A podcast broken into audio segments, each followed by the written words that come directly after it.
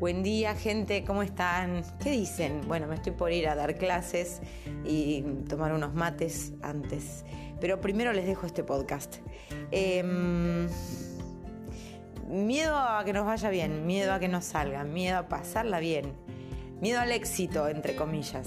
¿No te pasó alguna vez de ir a hacer alguna actividad que se suponía que no te salía? ¿No te pasó alguna vez de ir, no sé, a terapia, a trabajar algún conflicto o alguna clase artística mm, sabiendo que eso no te salía? Llevaste un problema y con el profesor o con el terapeuta o con quien fuere lo pudiste resolver y no volviste nunca más?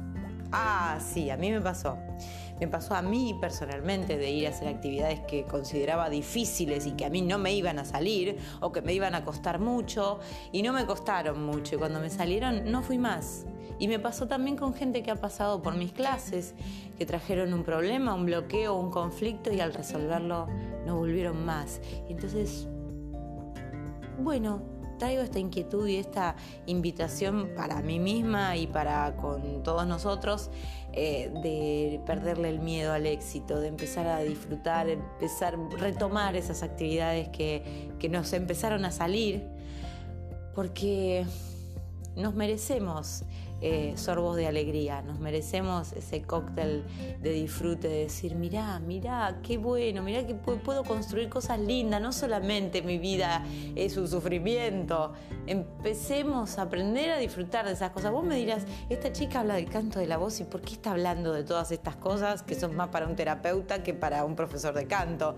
Y pero te hablo de estas cosas porque a todos los que tuvimos, tenemos... Eh, eh, algún bloqueo en la voz, algún conflicto en la comunicación de algún tipo, tenemos básicamente un distanciamiento con nuestras emociones, un bloqueo de nuestras emociones, una represión eh, y una dificultad para disfrutar, saborear los, los tragos eh, agradables de la vida. Entonces reconectémonos con eso, que no, no todos son palo, palo, palo.